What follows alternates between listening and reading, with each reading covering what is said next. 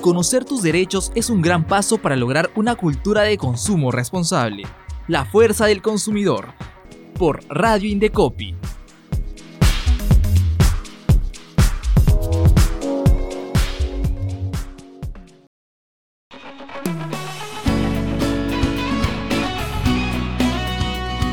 Hola, ¿qué tal amigos? Bienvenidos a La Fuerza del Consumidor, un programa que les ayuda con la defensa de sus derechos. El día de hoy trataremos un tema muy importante como siempre y vamos a ver todo lo que respecta a la campaña de vuelta al cole. Y tenemos el lanzamiento de la guía informativa Checa tu cole, una guía que les va a ayudar con mucha información para defender sus derechos como consumidores de los servicios educativos para contarnos toda esta novedad de la guía Checa tu cole y darnos los tips en esta en este em, pleno comienzo de, las matrículas, de buscar una vacante para nuestros pequeños. Está con nosotros Andrea González de la Dirección eh, de la Autoridad Nacional de Protección al Consumidor, a quien vamos a presentar un poquito más adelante. Antes de eso, les invito a seguirnos en nuestras redes sociales y también a conectarse a través de YouTube. Estamos como arroba Indecopy oficial. Conéctense, van a encontrar información muy importante allí. Bueno, sin más preámbulo, vamos a darle la bienvenida a Andrea. Bienvenida Andrea, gracias por estar aquí. Gracias Erika, muchas gracias por la invitación. De nada, gracias a ti. Vamos a comenzar eh, un poquito con las preguntas para... Eh, explorar de algún modo esta guía Checa tu Cole que estamos lanzando desde el Indecopi en este año 2024. Y es importante contarles a nuestros amigos eh, cuáles son las condiciones mínimas que debería garantizar todo proveedor de servicio educativo.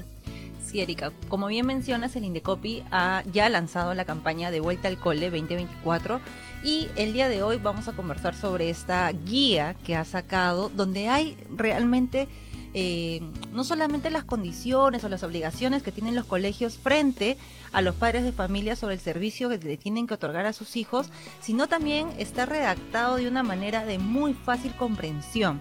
¿no? Donde van a encontrar, por ejemplo, el tema de los cobros autorizados, que es un tema muy importante porque muchas veces, eh, a veces los colegios lamentablemente realizan prácticas como cobros de rifas o le ponen ciertos nombres a algunos conceptos que quieren cobrar y los padres de familia no saben hasta qué punto están realmente obligados o no a realizarlos. Entonces, el checa tu cole inicia con qué cobros puede eh, o no realizar el colegio eh, particular en el que el, padre de familia haya elegido el, poner a su hijo, ¿no? Entre otros, como por ejemplo temas de útiles escolares, la lista que es tan importante y que te genera tantos dolores de cabeza a los padres de familia, los uniformes, ¿no? Entre otros temas muy también importantes de salud pública, como el tema del bullying, ¿no? O la capacidad que deben tener eh, las aulas para los niños con discapacidad, entre otros. Sí, muy importantes estos temas y sobre todo los primeros que nos mencionabas, estos cobros indebidos que muchas veces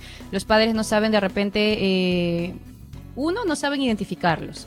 Y dos, ya una vez que perciben que les están realizando cobros que no deberían, no saben cómo actuar frente al colegio, de repente van a por ahí hacer alguna diferencia con mi pequeño, entre otros, ¿no? Hoy día les vamos a dar los tips y quédense hasta el final para darles las vías que tiene el Indecopio en caso llegue a suceder esto último que les mencionamos. Hablando de esos cobros, Andrea, cuéntanos, ¿cómo podrían identificarlos los amigos que nos están viendo ahorita? ¿Cuáles son los cobros prohibidos? ¿Cuáles los permitidos? Bueno, Erika, en realidad esta pregunta que es muy importante que tomen nota todos los que nos están escuchando, solamente son tres los autorizados. El primero es la cuota de ingreso que de hecho no todos los colegios lo cobran, pero sí tienen esta facultad. Ahora, como su nombre lo dice, es una cuota de ingreso. Entonces, los padres de familia se encuentran en la obligación de pagarlo una sola vez cuando van a, eh, cuando su menor hijo va a ingresar a la institución educativa. Pero no es que tenga que pagarlo todos los años o a veces porque cambian de, de nivel, por ejemplo, no de primaria a secundaria. No, es una sola cuota y eso tiene que estar informado sobre cuál es el monto y las formas de pago que algunos colegios brindan también a los padres de familia para poder realizar o completar este, este cobro. El segundo cobro autorizado es el pago de la matrícula. ¿No? Este pago de la matrícula se da una sola vez al año y por ningún motivo puede superar el monto de las pensiones. Y el tercer cobro vienen a ser estas pensiones que se dan durante el periodo escolar, en este caso durante este año 2024, y que se tienen que dar luego, o mejor dicho, se tienen que exigir luego de haber prestado el servicio. Bien importante eso, ¿no? Porque a veces les Sí. cobran antes estas Así pensiones. es. Sí, y de hecho, eh, a veces cobraban en los primeros días o en la quincena, y, y inclusive, a veces por no realizar estos pagos, hay algunas acciones que los colegios, hasta la actualidad, cada vez menos, y en eso estamos trabajando en el DECOPI de manera constante, realizaban, pero eran como acciones eh, intimidatorias, ¿no? Que no les iban a entregar la libreta, no los dejaban, ahora que hay clases virtuales, ingresar, por ejemplo, en las clases virtuales, entre otras este, acciones que no corresponden a las que están permitidas por ley.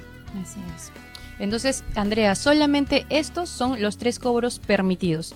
Cualquier otro cobro, amigo, amiga que nos estás viendo, estarían totalmente prohibidos. Es decir, si te cobran bingos para una chocolatada, que la apoyada, cualquier forma eh, de intimidación para exigirte esos cobros prohibidos también está eh, netamente restringida y no debería ser una práctica de los colegios. Ahora, hay algunas consultas también por ahí por, de algunos usuarios que te hablan de cobros como por ejemplo voy a emitir eh, el colegio va a emitir un certificado y sí me está haciendo un cobro. Es diferente de estos otros tres cobros pero estamos hablando de, de un ingreso indirecto para el centro educativo y eso sí estaría permitido. Entonces hay que diferenciar eh, estos cobros tres cobros permitidos cuota de ingreso matrícula pensión como bien nos decía Andrea y también los costos indirectos como por emisión de certificados, por ejemplo, ¿no? Así es, Erika. Y, y complementando nada más lo que, lo que mencionas, también es importante que nos han llegado algunas consultas sobre los, co- los cobros voluntarios, que no son voluntarios.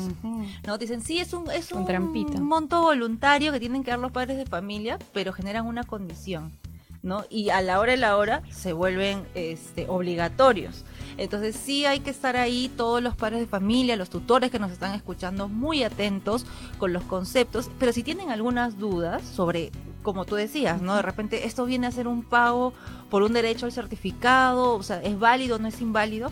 Recuerden que nos pueden escribir o llamar a los diversos canales con los que cuenta el Indecopi, como el 224-7777 para Lima y el 0804-4040 para regiones, que es una línea totalmente gratuita. Sí, sí, genial, genial Andrea, porque de voluntarios nada de estos cobros. Así es. Porque finalmente el padre se siente presionado por esta calidad de autoridad que tiene el colegio y puede tener miedo, como ya decíamos hace un ratito, de que tomen algún tipo de diferenciación Así con es. sus hijitos, ¿no? Eh, habiendo dejado claro este tema de los cobros, es importante también, ahorita que estamos en periodo de matrícula y que ya hemos pasado en todo diciembre también, de acuerdo a cómo se van organizando los colegios, ¿cuál es la info, el ABC, lo que sí o sí le tienen que dar los colegios a los padres de familia antes de la matrícula? Bueno, en realidad esta información eh, en la guía Checa tu Cole, que ya se emitió y que la pueden encontrar a tra- a través de los diversos canales del Indecopi, tiene un desagregado, ¿no? Pero ¿cuál es la información básica con la que debe estar atentos los padres de familia o los tutores? Es el cobro que se va a realizar de las pensiones, cuándo se, van a real- eh, se va a realizar este pago, eh, cuáles son los medios, ¿no? Por ejemplo, la cantidad de alumnos que hay por aula, eso es muy importante porque muchas veces ha llegado a veces denuncias o reclamos que, miren, en el salón hay como 70 niños y yo no esperaba eso, entonces el esa no es información, eso. así es, esa información es clave también. Luego también, por ejemplo, el tema de los uniformes escolares, si que va a haber algún cambio, también como la entrega de la lista de útiles. Recordemos que ya en mi época por lo menos nos hacían ir el primer día con la caja llena de útiles Claro. escolares, la mochila, todo eso. Eso ha cambiado, ¿no? De hecho, ahora este, los útiles escolares, para empezar, tienen que estar de acuerdo a, a lo que el niño va a desarrollar durante el periodo escolar, el año que le corresponde, pero tampoco tiene que ir con toda una lista de útiles en los primeros días. Eh, Hay ciertas condiciones y todo esto debe estar establecido dentro de esta información previa.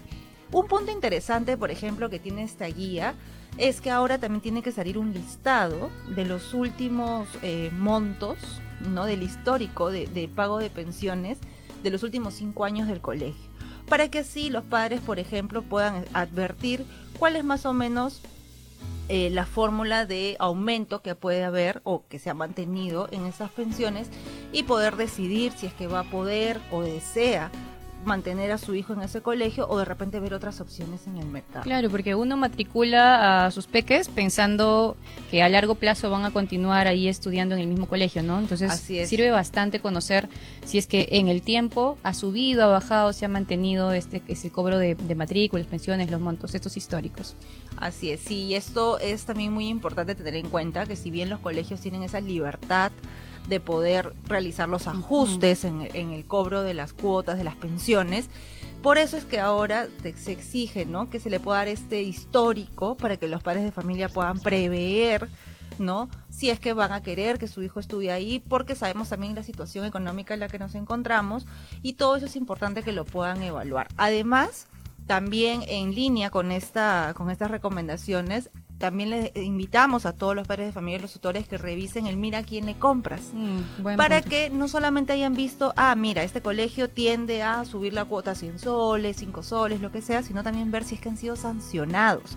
Y a través de esta herramienta que pone el Indecopia a disposición de toda la ciudadanía, los consumidores pueden advertir si es que el colegio ha tenido alguna sanción por alguna infracción al Código de Protección y Defensa del Consumidor y señalar en base a qué se debió eso, porque hay que tener mucho cuidado, estamos hablando de nuestros hijos, ¿no? Y pueden haber casos de bullying o este direccionamiento de, de útiles escolares u uniformes, entre otros. Y esta es una buena herramienta para que los padres de familia tomen una decisión informada. Así es, Andrea. Para cerrar un poquito eh, el puntito que nos estabas comentando hace un momento, en la línea de que exista un histórico también de, de estos pagos, la norma le exige al colegio que le informe al padre de familia la posibilidad de variación de, la del, del costo de las pensiones, por ejemplo. Y en caso de que no lo haya informado previamente, antes de que se matricule, no podría variar durante ese año ese monto. Entonces, ojito con eso, papis, mamis, para que también acudan a nosotros, a los números que Andrea ya les ha mencionado, que les vamos a recalcar al final, para que eh, si es que les están variando durante este año eh, estos montos que están pagando, puedan acudir también al Indecopi, ¿no? Y es importante, ahorita estamos hablando de la generalidad de, estos, em, de estos cobros, pero también hay pequeños em, que tienen ciertas habilidades especiales, digamos, los niños con capacidades diferentes, con discapacidades leves o moderadas. Y hay una obligación que tienen los colegios. Andrea, cuéntanos eh, qué obligación tienen los colegios respecto a estos niños. Sí, Erika, es importante tener en cuenta que hay, la educación debe ser inclusiva, ¿no? Y esto está establecido a través del marco legal en nuestro país, que también lo desarrolla la guía Checa tu Cole de manera muy sencilla para que todos podamos entenderla. Y digo todos porque en realidad es una labor de todos, ¿no? si bien los padres de familia de repente no lo advierten, lo podemos advertir nosotros y ponerlo en conocimiento a través de un reclamo del colegio o del INDECOPI en base a qué? A que todos los colegios tienen la obligación de contar con dos vacantes por aula para los niños o las niñas con eh, discapacidad leve o moderada, como bien señalabas. Entonces, ahora, la pregunta es, ¿y por eso tendría que pagar un adicional? Por ejemplo, el padre de familia es una pregunta muy frecuente que nos hacen. Pues no, porque hacer una obligación del colegio, ellos tienen que asumir con este costo. Por ningún motivo, papis, mamis, eh, se vean en la obligación, si por ahí les viene ese costo cuando quieren matricular a sus hijos o durante el año escolar de adecuación o el adicional. No, eso es una obligación del colegio y es parte del servicio que tienen que brindar dentro de esas dos vacantes como mínimo, ojo, para los eh, niños o las niñas con discapacidad leve o moderada. Así es. Solo el colegio podría de repente no, no habilitar estas vacantes, eh, no estaría obligado a habilitarlas en caso de que ya tuviera a dos pequeños matriculados con esta discapacidad leve o moderada. Y, y, si es que durante el proceso de matrícula, para algunos colegios de repente que nos están, nos están escuchando, tendría que eh, publicitar, informar, difundir que cuenta con estas vacantes para estos eh, pequeños y solo si es que ya culminado el proceso de matrícula regular no ha podido disponer de estas vacantes, para estos pequeños podría ya disponerlos para aquellos niños que no cuentan con esta discapacidad leve o moderada, ¿no? Así es, Erika, y ahí muy importante, nuevamente como tú dices, y esta es una recomendación para los proveedores que nos están escuchando ahorita, que son de colegios, la información, ¿no? La información previa, porque este quiebre que a veces se da entre el consumidor, el padre de familia y el colegio, eh, es por justamente la falta de información que se brinda Sí. durante el proceso de matrícula normalmente. Así es, así es, Andrés. La guía también que nos comentabas tenía información sobre útiles escolares, textos escolares. Cuéntanos, ¿qué nos trae, qué información nos trae sobre esto? Sí, en realidad en este punto es muy importante tener en cuenta que lo que se busca es que los padres de familia tengan la libertad dentro de sus preferencias económicas o de marcas, de proveedores, de poder elegir en qué proveedor, por ejemplo, y qué tienda le van a comprar los útiles escolares a Claro. sus hijos. Entonces la guía desarrolla justamente estas condiciones que, mejor dicho, que no se le, vale la redundancia, que no se le puede condicionar al padre de familia, por ejemplo, a comprar en una determinada tienda los útiles escolares o de una determinada marca, ¿no? Y adicionalmente, algo que era muy usual antes y que en algunos casos todavía se está manteniendo y que aprovechamos este, eh, este programa para que lo puedan eh, advertir los colegios y lo dejen de hacer. En la lista de útiles no se pueden pedir materiales que no corresponden al desarrollo ¿no? de aprendizaje del menor. Esto quiere decir que por ningún motivo pues le van a pedir eh, instrumentos de limpieza o elementos de limpieza, ¿no? O eh, la mota de la pizarra, los plumones, qué sé yo, porque esas cosas son elementos que el propio colegio los tiene que poner a disposición dentro del servicio que brinda. Claro, Entonces, muy, muy atentos ahí los papis, porque incluso a veces le dicen, no, es que esto es para un trabajo, ¿no? Este, que el ayudín, que el detergente. ¿Qué trabajo van a realizar los niños con un detergente? Entonces, muy atentos cuando lleguen la lista para ver, uno, que no haya una marca a la que se les esté obligando que tengan que comprar. Dos, que no te digan en qué tienda, en qué establecimiento debes ir. Y tres, que esta lista corresponda al desarrollo que va a tener su hijo de acuerdo al año escolar en el que se encuentre también. ¿no? Estas recomendaciones las pueden encontrar en la guía. Y también respecto a los textos escolares, que es un tema muy importante. Sí, claro. ¿no? Porque lo que establece acá es que los padres, de hecho, tienen la posibilidad de estar, de conformar un equipo de trabajo para poder decidir qué textos escolares van a llevar sus, eh, van a llevar sus hijos en, los siguientes años. ¿Y cuál es la finalidad de esto? ¿No? Justo escuchábamos de algunas personas que decían, no, es que han elegido un libro, el colegio antes, que nadie lo encuentra. Y que a la hora de la hora te hacen la obligación de comprarlo en un determinado proveedor y que encima son carísimos. Entonces, justamente eh, animamos a los padres de familia que intervengan en estos grupos de trabajo para la elección de los textos, teniendo en consideración el desarrollo, la editorial, pero también las formas de acceso y los precios de los libros y que puedan ser del alcance para todos, ¿no? Pero adicionalmente a ello, los libros no tienen que ser nuevos. Es Así decir, es. el colegio no puede obligar a que sus alumnos vayan con un libro nuevo, salvo en la propia naturaleza lo, lo, lo genere así, como por ejemplo los que son los libros de trabajos o de tareas, que bueno, en algunos casos hay que recortar o hay que llenar con el lapicero o con el lápiz, y bueno, ahí sí la propia naturaleza te dice, bueno, hay que llevar un libro nuevo, ¿no? Entonces, sí hay que ver esa diferencia, pero no existe la obligación de llevar textos nuevos al colegio por parte de los padres de familia. Sí, muy importante. Este tema de los textos, desde que estaba en el colegio, creo que viene eh, generando bastante problemática. Justo por eso salió esta ley, porque existía eh, eh, la idea de que había cierto tipo de colusión entre las editoriales y los centros educativos para que recomienden solamente ese libro. Así es. Entonces, eh, buscando eh, favorecer la economía de estos padres de familia y buscando también eh, que reciban la educación con el libro más idóneo, es que se creó esta, esta ley para que se realice la selección de textos escolares. Entonces, como bien les ha mencionado Andrea, ya eh, detallada y claramente esta, estos derechos que tienen ustedes como padres de familia, sería importante también que eh, sean, como ella lo decía, de algún modo guardianes de que se respete eh, esta selección y que estén pendientes para que la- el colegio cumpla sus obligaciones. Y si está viéndonos algún colegio, recuerde que existe una guía metodológica de selección de textos escolares donde les facilita todo este proceso, les dice el paso a paso y les indica también... em, les dan los modelos de cómo celebrar estas actas de selección y tienen sí o sí que hacer participar a los padres, porque finalmente son ellos los que van a terminar comprando estos Así textos es. escolares, Andrea. Sí, muy buena la información. Ahora pasemos a un tema que también es un poco preocupante, que es todo lo que tiene que ver con violencia escolar, con el llamado bullying, ¿no? Nosotros eh, desde el Indecopi estamos poniéndole mucho punche a este tema de, prevención y, también de tomar medidas al respecto. ¿Qué podrían hacer los colegios desde sus obligaciones? Bueno, en realidad los colegios tienen una norma que les establece todo el detalle de lo que ellos deben implementar para poder cumplir y para mitigar o incluso eliminar la violencia escolar en los colegios, ¿no?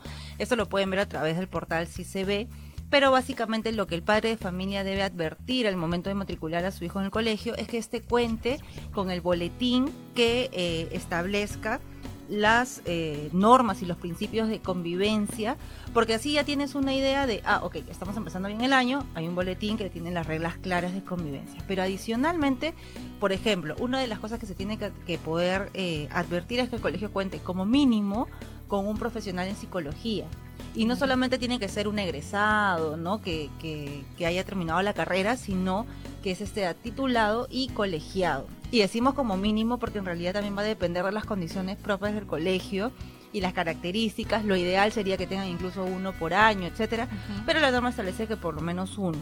Y adicionalmente tener bueno el registro de incidencias para poder ahí dejar constancia de los hechos que hayan podido ocurrir durante el transcurso del periodo escolar y que todo esto también esté eh, en el marco de la norma que, que, que prevé toda esta situación, porque en esta norma hay varios pasos para realizar. Y de hecho el Indecopi no solamente lo promueve a través de esta guía, también lanza una campaña de monitoreo durante todo el año, ¿no? E incluso da también talleres sobre cómo advertir el tema de bullying para los padres de familia, cómo actuar, qué obligar a los colegios, pero también a los colegios qué es lo que deben tener.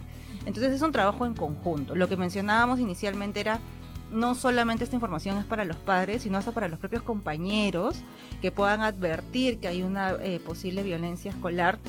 y le pongan en conocimiento de eh, inmediatamente de los tutores, del propio colegio, y si no hay una acción que debería haber, eh, comunicarlos con el Indecopi, porque eso es un tema que afecta a la salud pública. Entonces, sí, acá es un tema muy sensible que a través de la guía Checa tu Cole se ha tratado de explicar de una manera muy sencilla, eh, como que un ABC, pero que va más allá y que el Indecopi está durante todo el año trabajando para el monitoreo de este tema.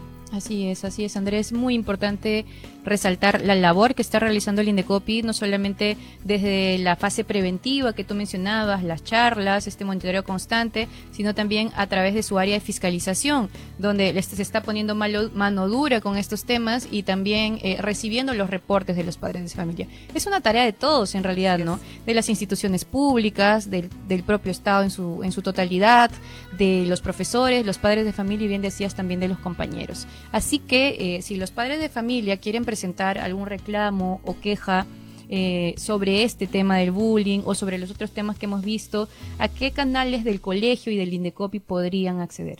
Bueno, Erika, en realidad el Indecopi siempre va a recomendar como primera herramienta, y es porque en realidad lo tienen a la mano los padres de familia, en este caso, el libro de reclamaciones. Es la primera herramienta por excelencia con la que cuentan. Pueden dejar ahí su reclamo, la constancia de su disconformidad.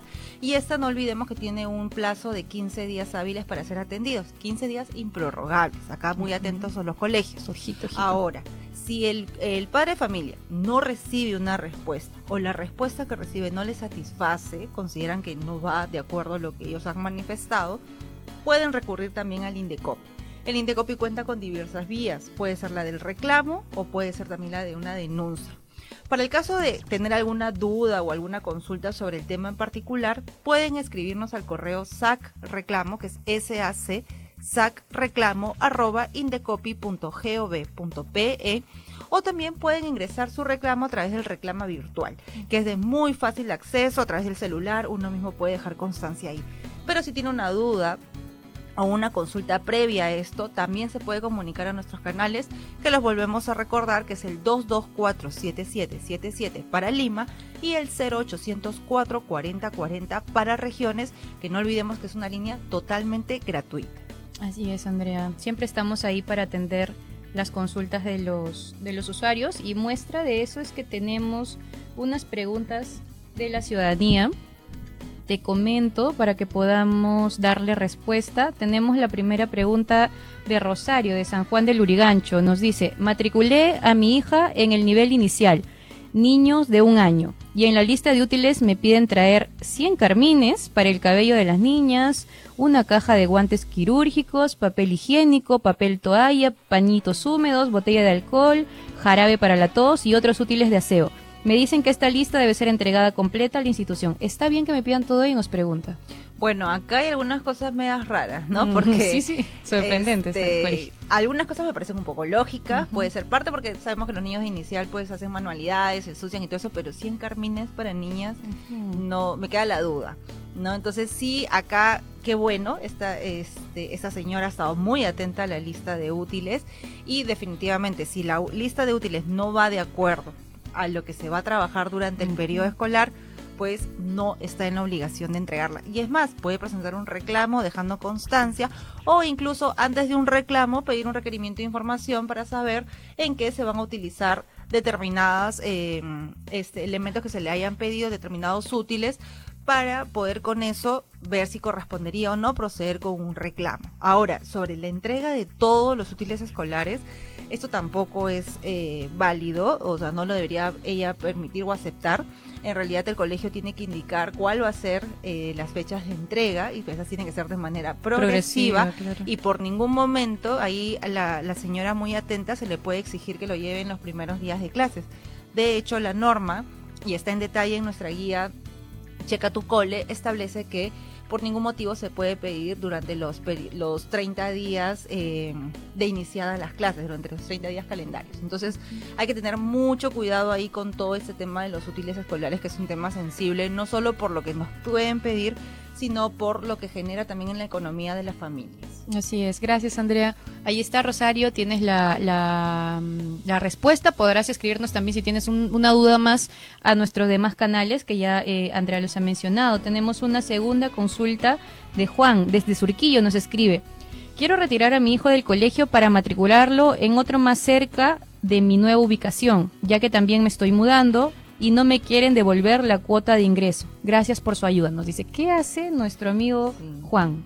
Bueno, en el tema de las cuotas de ingreso, la norma establece que sí existe el reintegro del monto. Claro, este va a ser proporcional, ¿no? De acuerdo a lo que el niño ya haya eh, permanecido en el colegio. Pero el señor Juan, acá atento, tiene el derecho de eh, exigir la devolución de su dinero. No de manera íntegra, tal vez, porque de repente ya no corresponde, pero sí una parte del mismo. Entonces, si el colegio no le quiere hacer esa devolución, lo eh, invitamos a que presente su reclamo primero en el libro de reclamaciones o de lo contrario pueda acudir directamente ya con nosotros a través de los canales que hemos mencionado. Gracias, muchas gracias Andrea.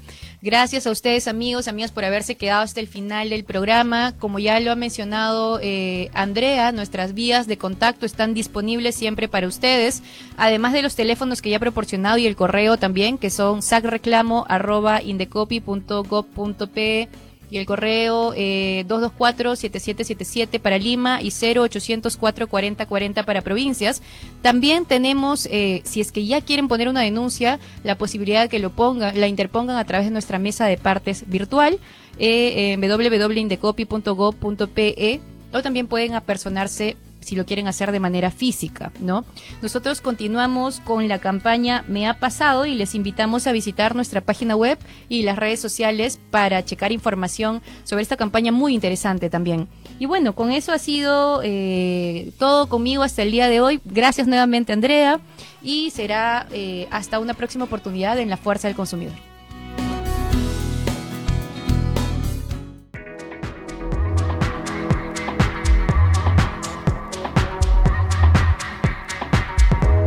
Conocer tus derechos es un gran paso para lograr una cultura de consumo responsable. La fuerza del consumidor. Por Radio Indecopi